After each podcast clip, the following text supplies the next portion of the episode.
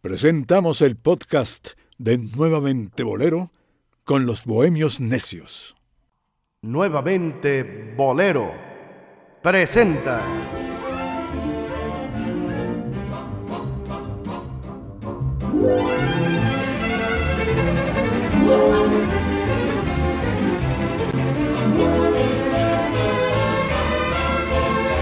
A los Bohemios Necios.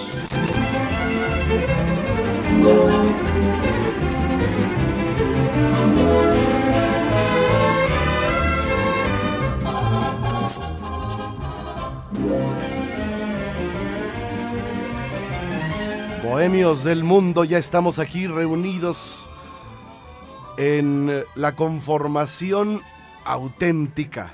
No acepte imitaciones. Dionisio Sánchez Alvarado, Bohemio Necio Mayor. Hola amigos, buenas tardes, buenas noches, buenos días. Eh, si está usted sintonizando en este momento ABC Radio en la transmisión original en vivo, podemos decir que es buenas tardes, buenas noches. Si usted los reproduce a cualquier otra hora del día, pues Buenas, buenas las tenga. Buenas las tenga. Buenas las tenga. Omar Carmona X. ¿Qué tal, Rodrigo, de inicio, usted que nos escucha? Hola. Recibiendo este 2020 con nuevamente bolero, al fin, en este estudio. Sí, ¿Estamos comenzando la década o no, Omar? No, la, la, dec- la década originalmente, y eso aritméticamente se dice, que empieza desde el año 1 hasta, hasta terminar en el año 0, este 10. Entonces, no como no existió un año 0, no podemos decir que la década termina. Pero, el, pero 2020. cero sí es un número y cero sí cuenta. Sí, pero Porque si las hacemos la- décadas se, se- se cuentan del 1 al... Sí, es como el siglo. XIX, ¿no? Es correcto. Ah. es Por que eso sí, el segundo milenio empezó en el 2001, ¿no? No, en el 2000. Exactamente. Exactamente. Vaya.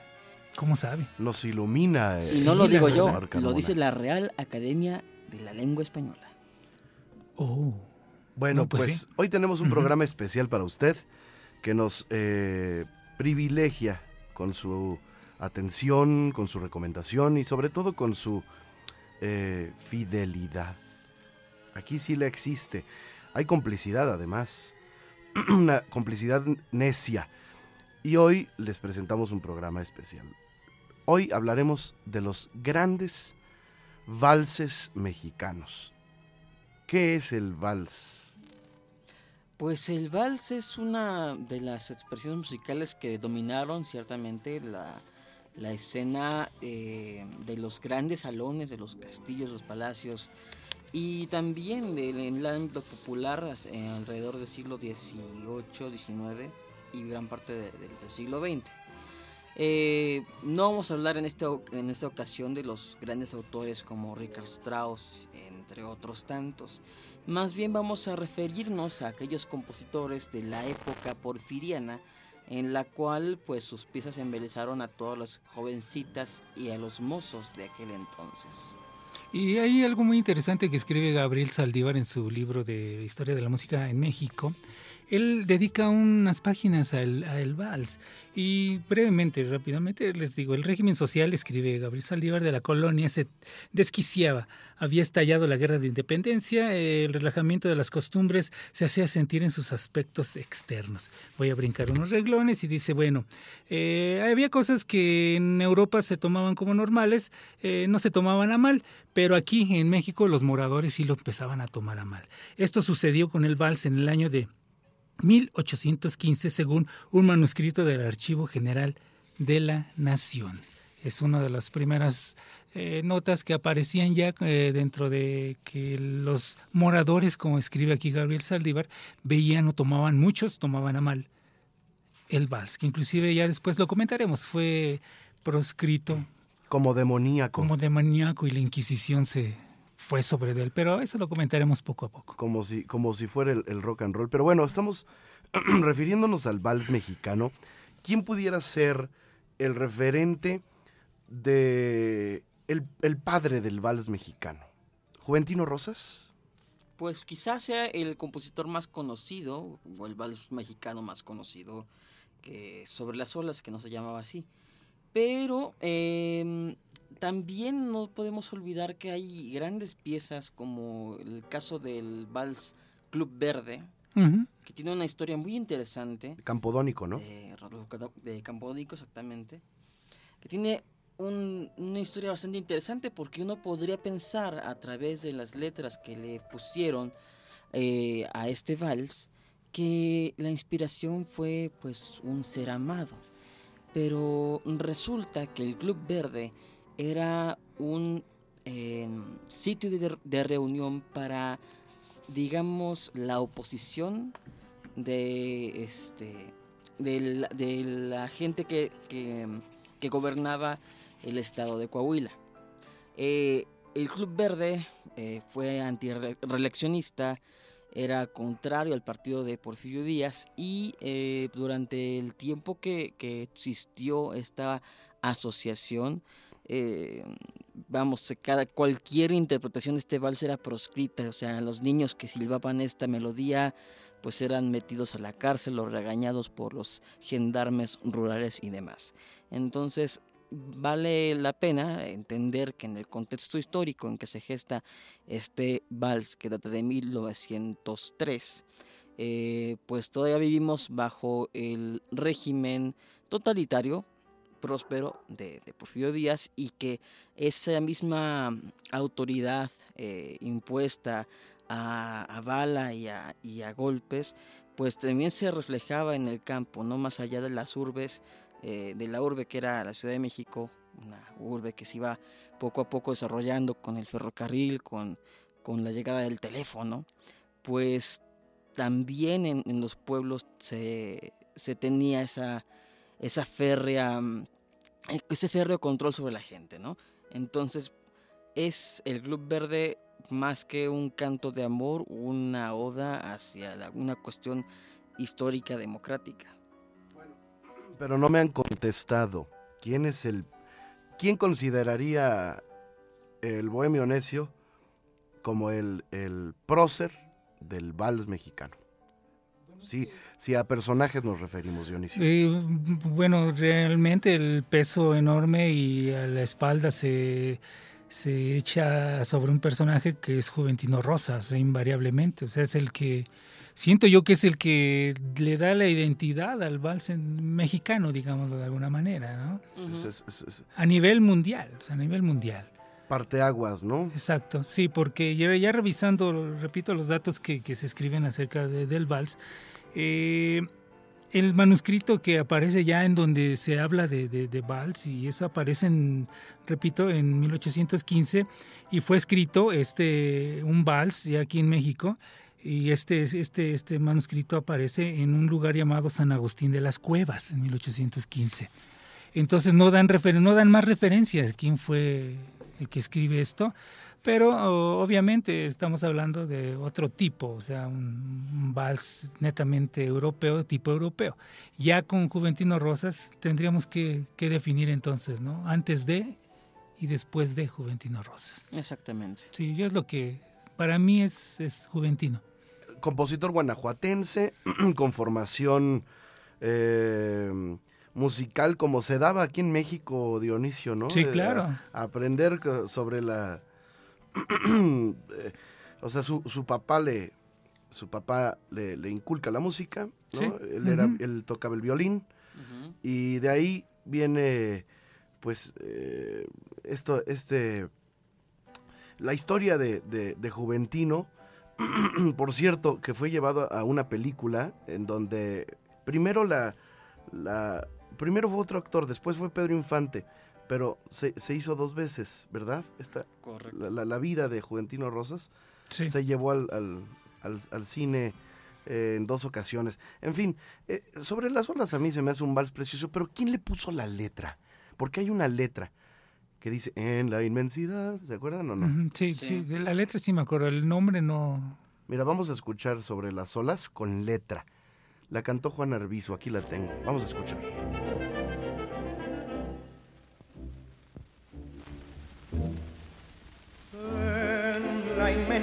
La de las olas flotando te vi y al irte hasta el mar por tu vida perdí. Tu dulce visión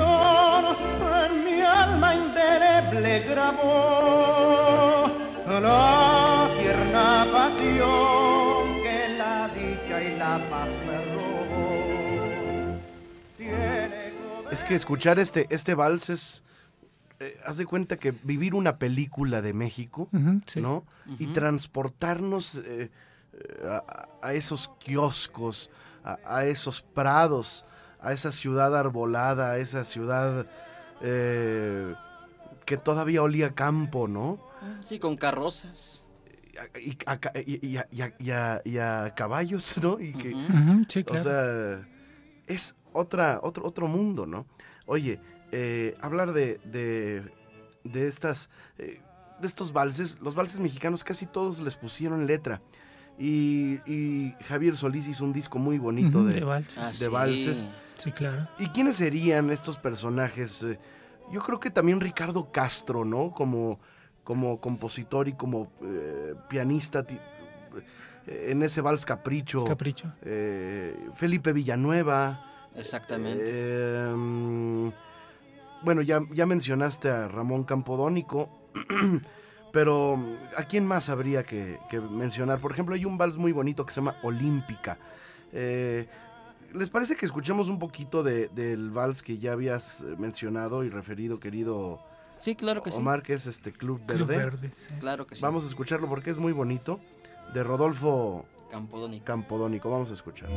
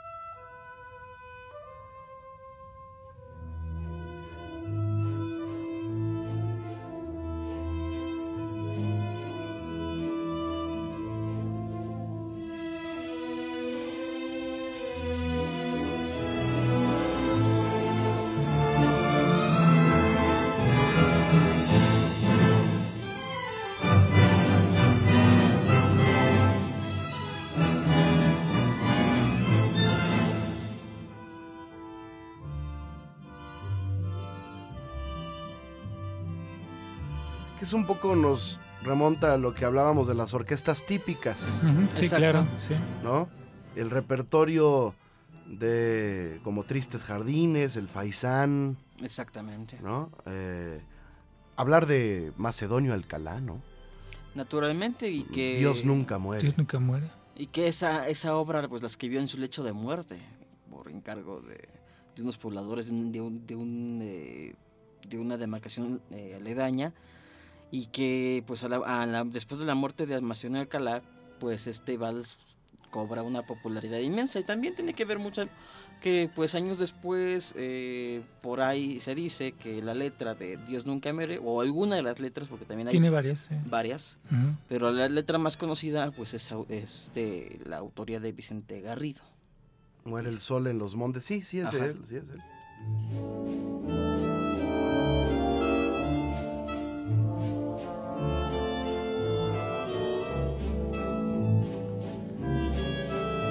Que se han hecho arreglos sinfónicos eh, diversos que han interpretado pues la Filarmónica de la Ciudad de México, la Sinfónica Nacional, Exactamente. como es el caso de esta versión que estamos escuchando bajo la batuta de Fernando Lozano, de la colección de México a través de su música, eh, la Orquesta Filarmónica de la Ciudad de México. ¿Cuál sería, a ver, pregunto al, al público, y con esto nos vamos a una pausa, ¿cuál sería el vals mexicano más bello? eh? Ahí se los dejo.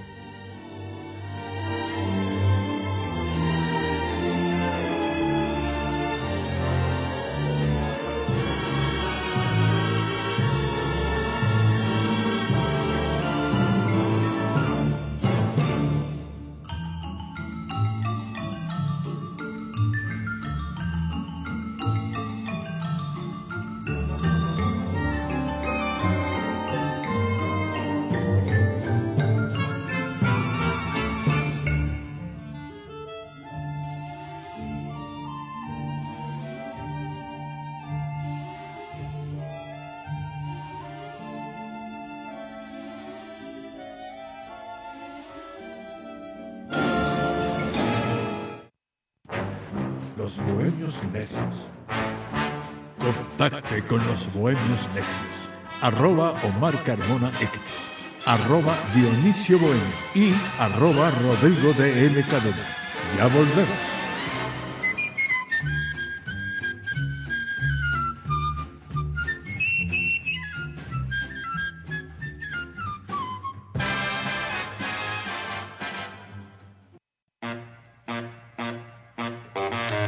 Está usted en la sintonía de Nuevamente Bolero, con los bohemios necios. Los bohemios necios.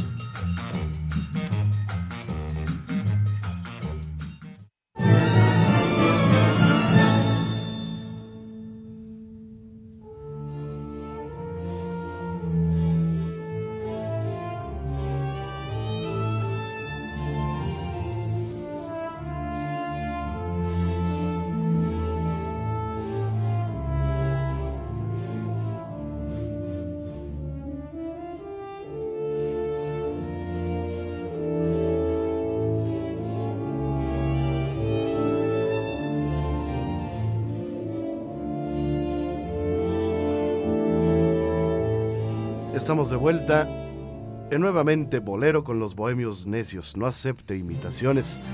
Yo les pregunté que cuáles consideraban o cuál considera usted, amable radio oyente, el vals mexicano más bello. ¿Cuál considera usted el vals más bonito de, de todos? Eh, y vaya que hay tela de dónde cortar. Por ejemplo, estamos escuchando a Alejandra Alejandra es muy bello. sí. de, Mi- Sí. de Sí. Miguel Ferrero. Está eh, eh, Tristes Jardines, ¿no? de Jesús Martínez González. Está el Faisán Sí, el faisán es precioso. de Ignacio Ascuense. El faisán de que conocemos que es la música de Miguel Hero de Tejada y la letra de José Núñez y Domínguez, Ándale. que fue uno de los diplomáticos, que fue una persona pues con una biografía bastante curiosa porque además de dedicarse a la poesía fue diplomático militar, estuvo en la guerra de, reforma y en fin, o sea, un hombre con mucha muy audaz, muy, muy diversa su historia y que nos dejó los, los, los versos de un precioso vals que es el que estamos escuchando.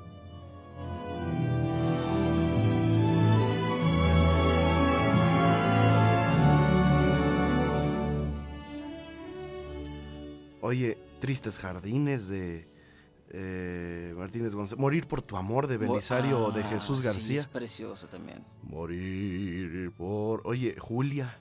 ¿no? Exactamente. Eh, o el vals poético. Sí, de Felipe Villanueva. Y es que se juntaban, perdón, eh, inclusive hay historias muy entre chuscas y dramáticas, ¿no? Cuando lee uno la historia del, del compositor del Vals Alejandra, ¿no? O sea, como él se quería acercar a, a esta, a esta chica, a esta dama, y le, se lo presentan y termina escribiendo el tema, pero el que se queda con la dama es otro. Sí, Y él, sí, o sea, son historias bien... sí, o sea, desde, de, de hecho, en, en la misma fiesta cuando se estrenó el vals, ujú, pues oye, de- le presentan al compositor y, y el, al- y el compositor estaba enamorado de la muchacha, pero la muchacha que se acaba ca- casando con un hombre de dinero, sí. pero siempre ella estuvo muy orgullosa del vals que le escribieron. que le escribieron, sí, inclusive hay testimonios este, de, de ella, ¿no? Que, que que le preguntaron acerca del, del vals y ella dijo es- dio esas declaraciones que, menciona Omar. O realmente el vals, el vals eh, eh, y los músicos, eh, la parte muy importante de los músicos, en una época en la cual la música servía para esta gente de talento, servía realmente para salir adelante en la vida y lograr un puesto en algunas ocasiones dentro de la sociedad, aunque los músicos no eran muy bien vistos desde toda la vida Obviamente. eh, obviamente. Eh, y, y repito, o sea, se les tildaba de cualquier forma eh, horrenda a los músicos. Y rescato rápidamente precisamente el texto de lo que decíamos, este, Rodrigo, lo que comentabas al principio. Un, fragmento de este texto en donde se denuncia al vals. Y voy a leer fragmentos nada más. Esto fue la denuncia que se puso ante la Santa Inquisición eh, acerca del vals. Dice, El manuscrito, bueno, ilustrísimo señor, aunque en todo tiempo, edad y estado de la vida del hombre se vea este sujeto por la culpa de deslizarse en algún vicio, y pocos se hallaran en quienes no se advierta algún defecto, pues ya en la niñez por falta de conocimientos y poco refleja, ya en la juventud, por ser la edad en que su mismo verdor hace al hombre atrevido y licencioso, y por último en la vejez, quien por sí misma se acarrea la fragilidad de sus operaciones, y unos y otros se advierten pasiones, malas inclinaciones y desórdenes, cayendo los más en el asqueroso cieno de la concupiscencia, atraídos de las perversas costumbres que ofrecen el mundo con sus desórdenes. Voy a brincarme unos, unos fragmentos. Eh, dígalo a la presente el pecaminoso e inhonesto eh, baile introducido en el día con el nombre de vals, a quien con más propiedad se debía llamar valsa que ha transportado a este reino las corrompidas máximas de la desgraciada Francia. Es parte del texto que enviaron a la Inquisición para denunciar al vals Huácala.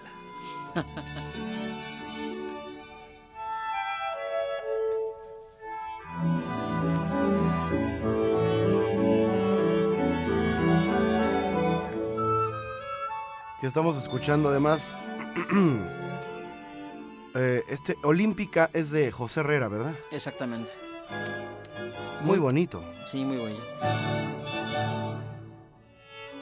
¿Cuál sería la la dotación por excelencia o por antonomasia, digamos, para acompañar el, vals? Una orquesta típica, un cuarteto de cámara, pues, al, venir de, Francia eh, estaba causando impacto en, todo el mundo, digamos, el, vals. Forzosamente tenía que ser cuerdas, ¿no? Como ven, nos, estaba llegando de, Francia, así tal cual llegó a Cuba, llegó a Haití, todo eso, o sea, tenía que ser con cuerdas. Como charangas, ¿no? exactamente, exactamente. Entonces, este, eh, tuvo, que, tuvo que haber sido así, de esa manera, pero Recordemos que en la época en la que en México se desarrolla el, vals, eh, en muchas casas de sociedad, en algunas tal vez de, media, eh, eh, había siempre un piano. Un piano.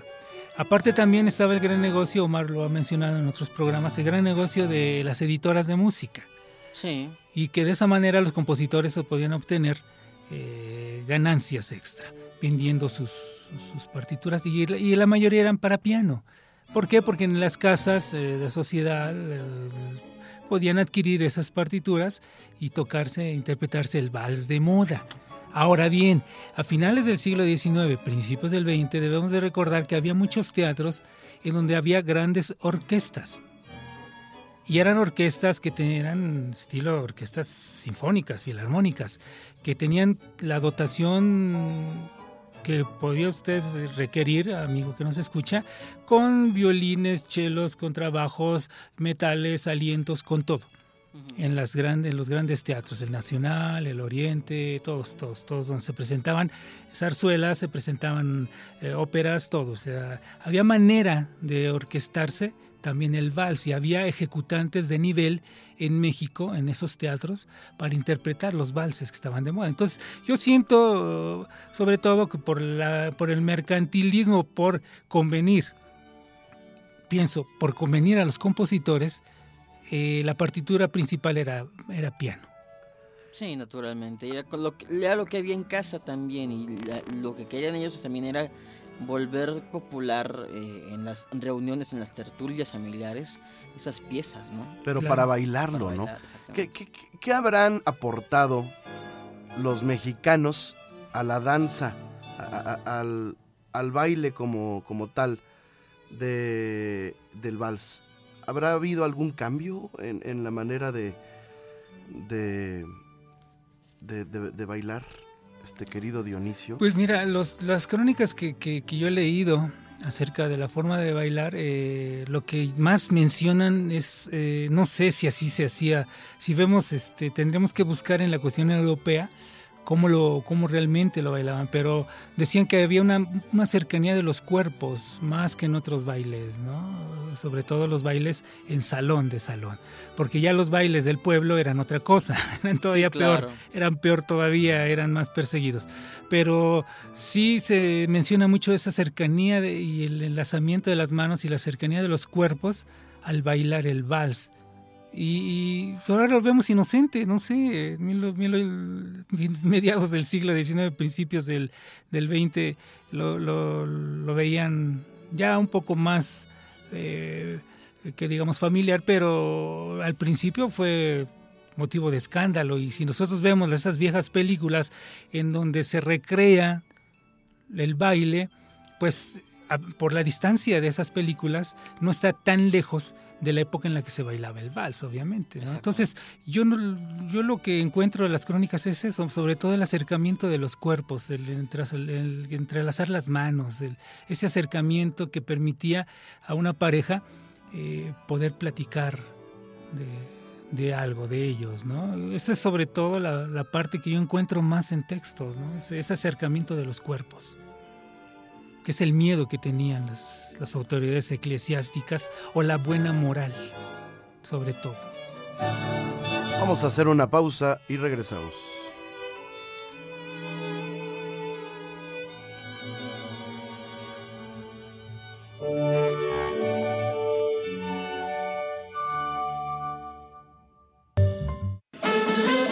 Un café no le cambie que ya vuelven los bohemios necios. Esperamos sus teléfonos.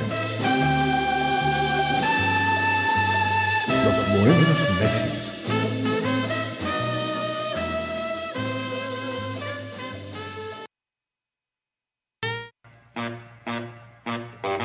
Escuche este y todos los programas de los Bohemios Necios en nuevamentebolero.podomatic.com. Continuamos.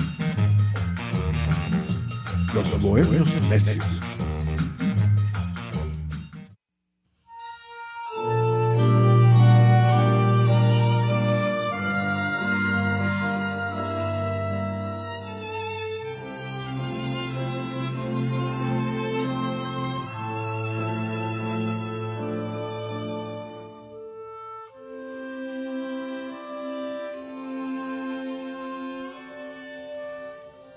Definitivamente hay una generación de eh, grandes compositores de valses como eh, los que hemos mencionado, pero hubo una generación, la que le, la generación siguiente, que estaba integrada por gente como Alfonso Esparza Oteo, como Agustín Lara, eh, en donde también eh, crearon bellísimas piezas, bellísimas obras.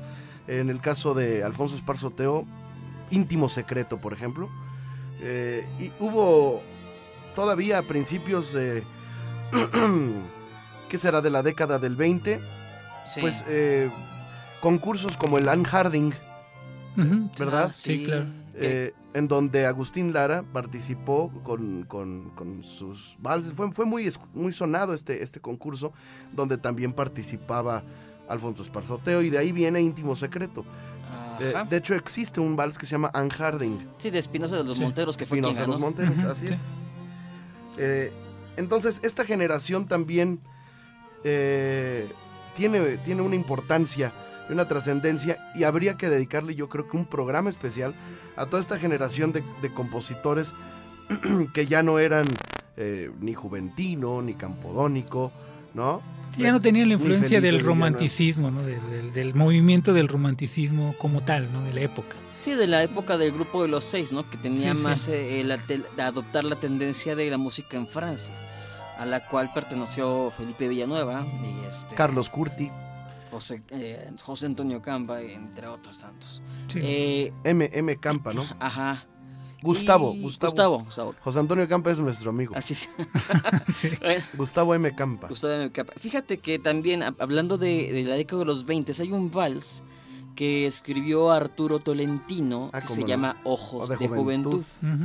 Y encontré aquí un, un artículo donde dice, El Vals de Aires Posporfirianos, Ojos de Juventud, lo compuso en 1921. Bueno, pues ahí está el término, posporfiriano. Exactamente. Los, la generación posporfiriana. Eso sería, ¿no? Inspirado en la actriz Clara Kimball, de, que pues este compositor la vio en una película con, con- junto con Rodolfo Valentino. Pero curioso, ¿no? Que, que este vals eh, también llegó a tener tanta trascendencia y, y aún así o- ahora también pues la gente que, que gusta de esta música pues tiene muy presente este tipo de, de piezas musicales. Ojos de juventud puso en tu cara Dios, volviendo a crear la luz. Eran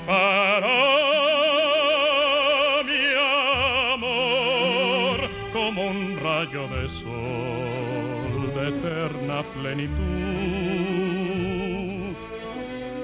Ojos de juventud, la vida a mí me dio para llorar,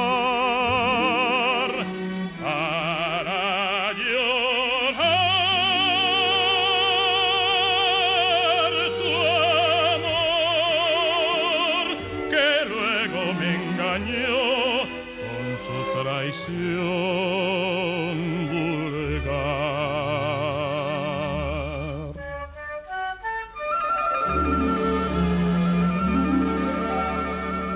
Voy por la vida sin tu amor. Bueno, ahí estamos escuchando eh, Ojos de Juventud en la voz de Hugo Avendaño. Así es.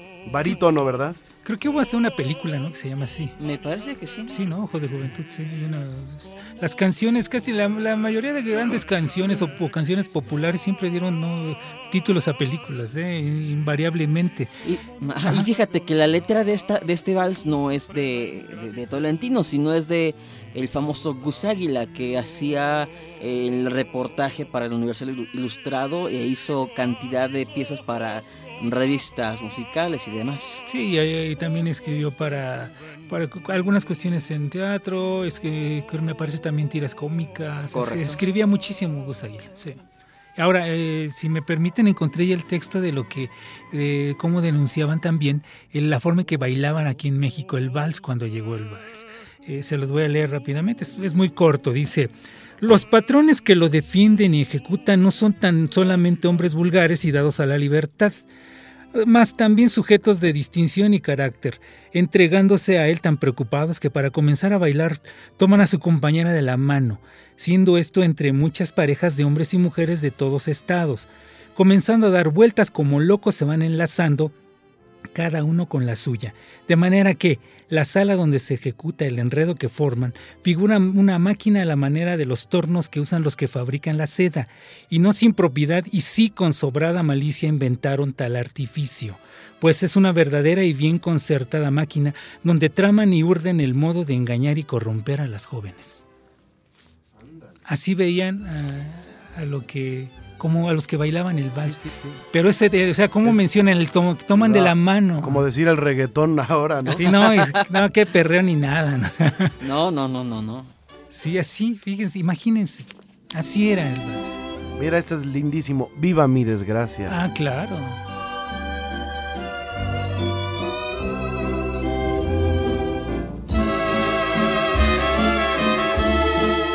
Que por cierto, habría que hablar de los discos de valses. Por ejemplo, Fernando Z. Maldonado hizo una compilación muy interesante con su orquesta de valses mexicanos. Ah, sí. Eh, También lo- Chucho lo- Ferrer hizo con su orquesta y grabó y varios Chucho, valses. Chucho Zarzosa también hizo un disco de valses. sí. Bueno, mucha gente.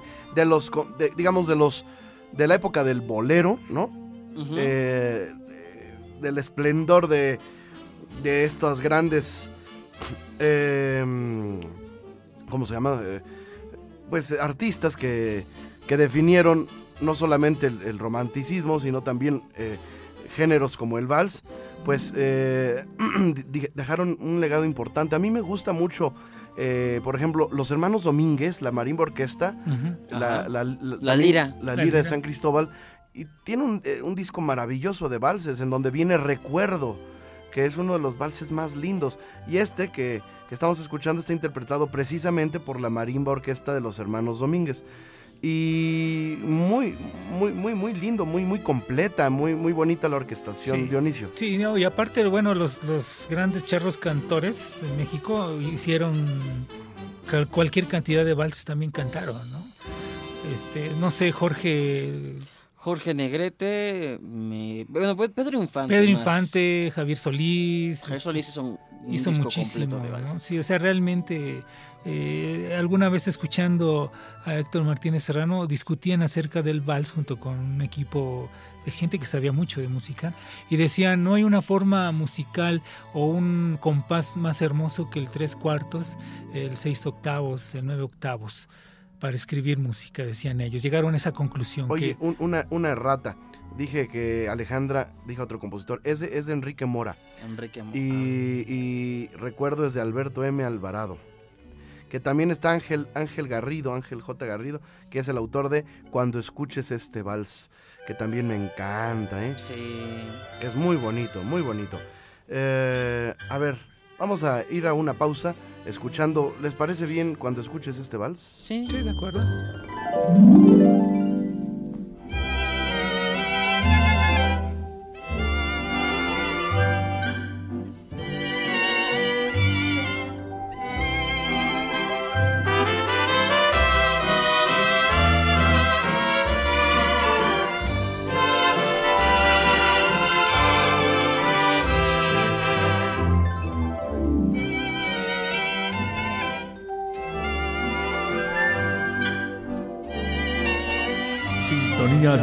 Nuevamente Bolero con los bohemios necios. Los bohemios necios.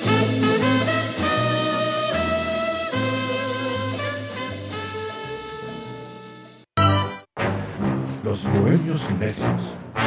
El bolero es solamente el pretexto para nuestras conspiraciones. La necedad y la bohemia son materia imprescindible en esta emisión. Continuamos.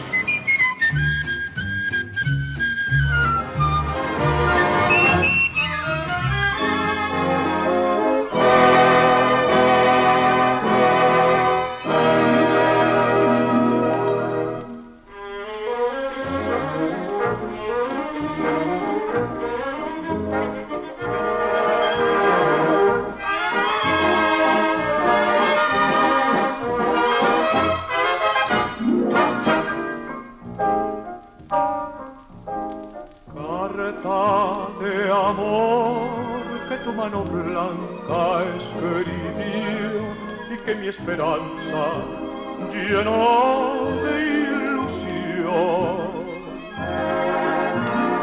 Carta de amor, dulce mensajera de página bendita de tu corazón. carta de amor que nuestros destinos unió y como una flor perfumó mi dolor. Ella será mi fiel relicario de amor, mi más tierna y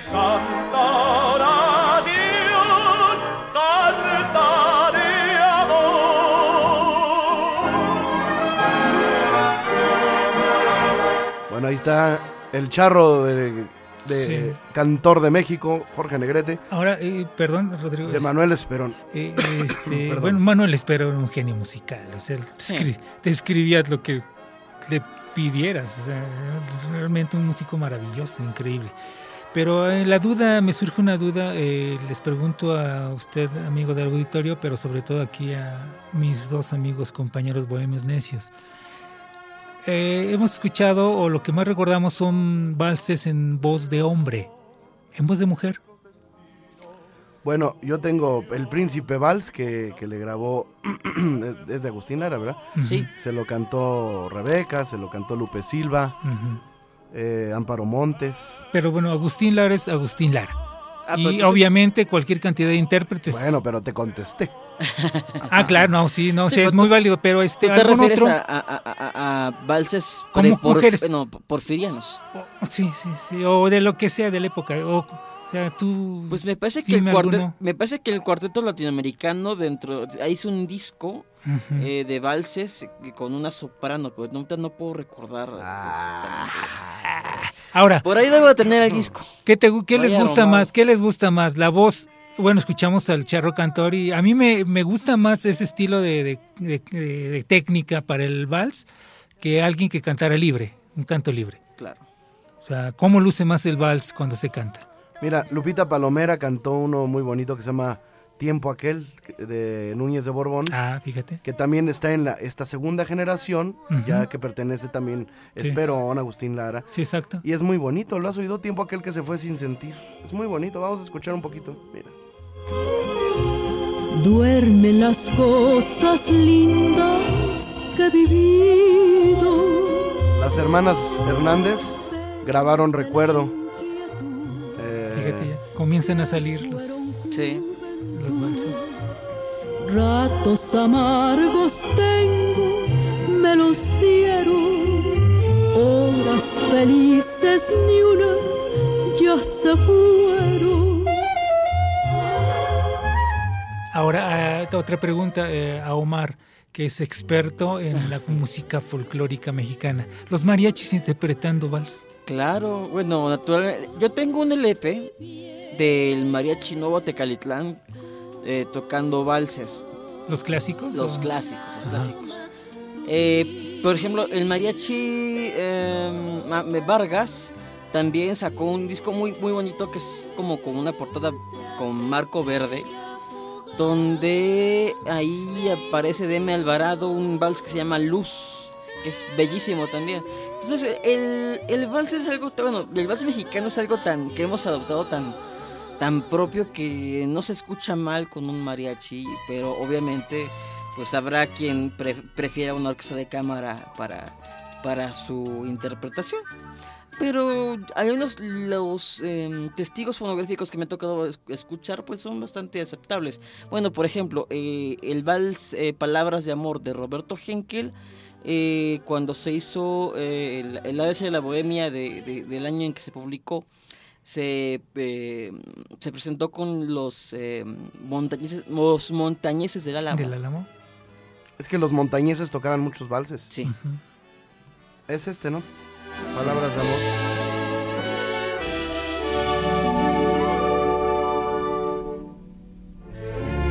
Correcto.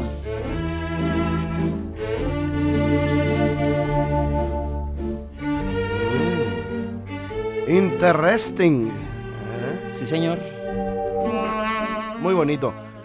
A ver, eh, Dionisio Sánchez Alvarado. Sí, bueno, estaba, estaba recordando también esa, o tratando de ubicar, eh, en qué parte de México, eh, después del centro de la República, qué otra parte, puede ser el norte donde más se interpretaba el vals, El y sobre sí. todo por la cuestión, perdón, por la cuestión de la música en el norte, el uso, el manejo de los dos cuartos y tres cuartos dentro de los ritmos. Bueno, la, eh, el- eh, la- la canción ranchera, las prácticamente eh, desde Toma. las desde las mañanitas, ¿no? Este, Sí, son sí, valses. sí, son valses, Sí, sí, o sea, el de ese tres cuartos. ¿no? Entonces, eh, y, y- y mencioné del, del centro hacia arriba porque hacia el sureste era un poco diferente. la- Sí, la bastante situación. diferente. Pero sí hay un- esa, esa influencia de, de este ritmo, o sea, se- parece que no existiera, pero sí está No, ahí pero estuvo presente en, en todo. en todo, en todo, obviamente, en todo, obviamente. Tú hablaste ya de, de los Hasta hermanos Yucatán, Domínguez. hasta Yucatán. Sí, obviamente, o sea, de los hermanos Domínguez, ¿no? Que tenían un dominio musical tremendo. Y aparte, eh, hemos mencionado nombres de, de músicos, nombres de compositores de elevado nivel técnico para poder, este, para hacer música y para hacer canciones y letras. A ver, por ejemplo, valses raros, eh, nombres, nombres de valses, Valses raros. raros. Por ejemplo, hay uno que se llama Juegos Hidráulicos. Ah, caray. ¿Sí? ¿En serio? Sí. De Carlos Curti o Juego Juego Hidráulico. ¿Quieren escucharlo un poquito? Sí, que, que es, perdón, disculpen ustedes, en el libro de, de, mm, de Juan S. Garrido, Sí. ¿verdad? Ahí, ahí viene. Vamos a escuchar un poquito de, de los juegos hidráulicos.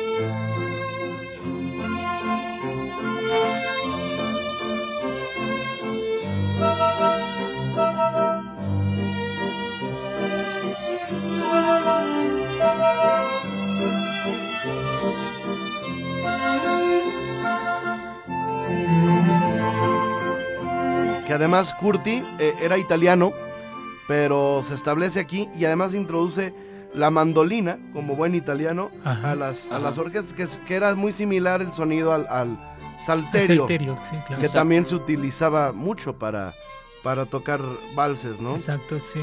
Así que eh, eh, con- en, la orquesta eh, típica, La típica. ¿verdad? Nunca Eh, falta. Fue una de las aportaciones de, importantes, ¿no? Hay otro que es vals patriótico, está el vals poético, hay muchos dedicados a Porfirio Díaz. O el vals miniatura de Ernesto Lorduy. Ándale, El ahí minuto. está. El, el, el, eh, ¿cuál dije ahorita? El vals misterioso, por ejemplo. Ah, Ándale. ese. ¿Sabe de, de quién es el, el vals misterioso? No sé, porque es un De misterio. Belisario, de Belisario de Jesús García. Vamos a A escucharlo. ver, vamos a ahí.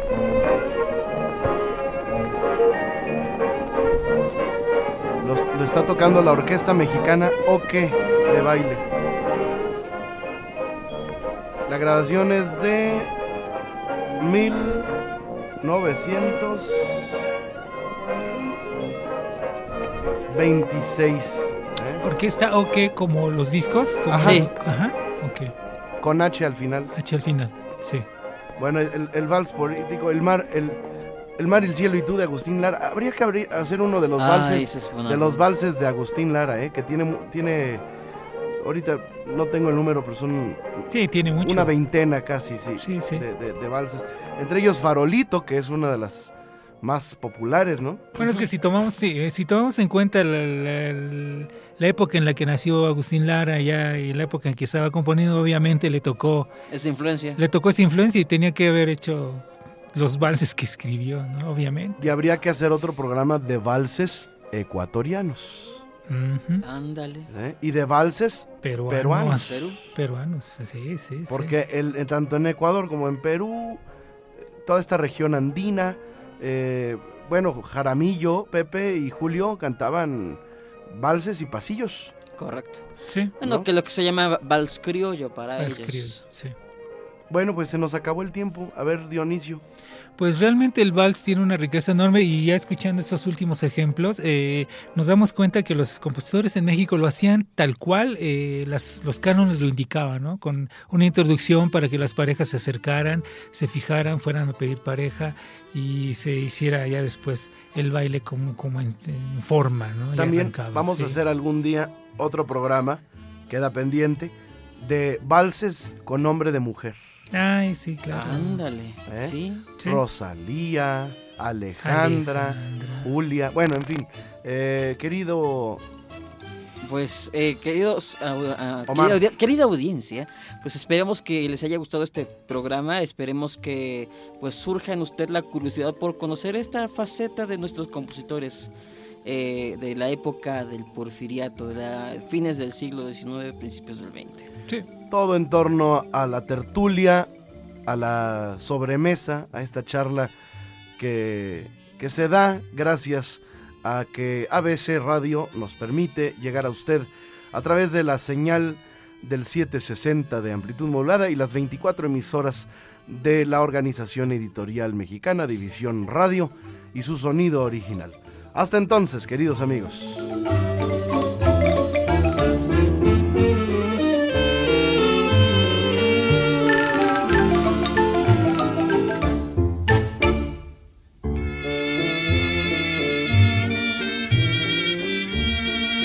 Nuevamente Bolero presentó.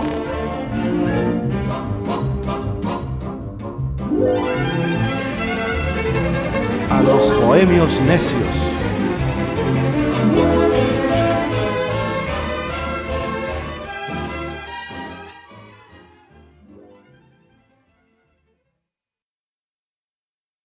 Este fue el podcast de Nuevamente Bolero con los Bohemios Necios.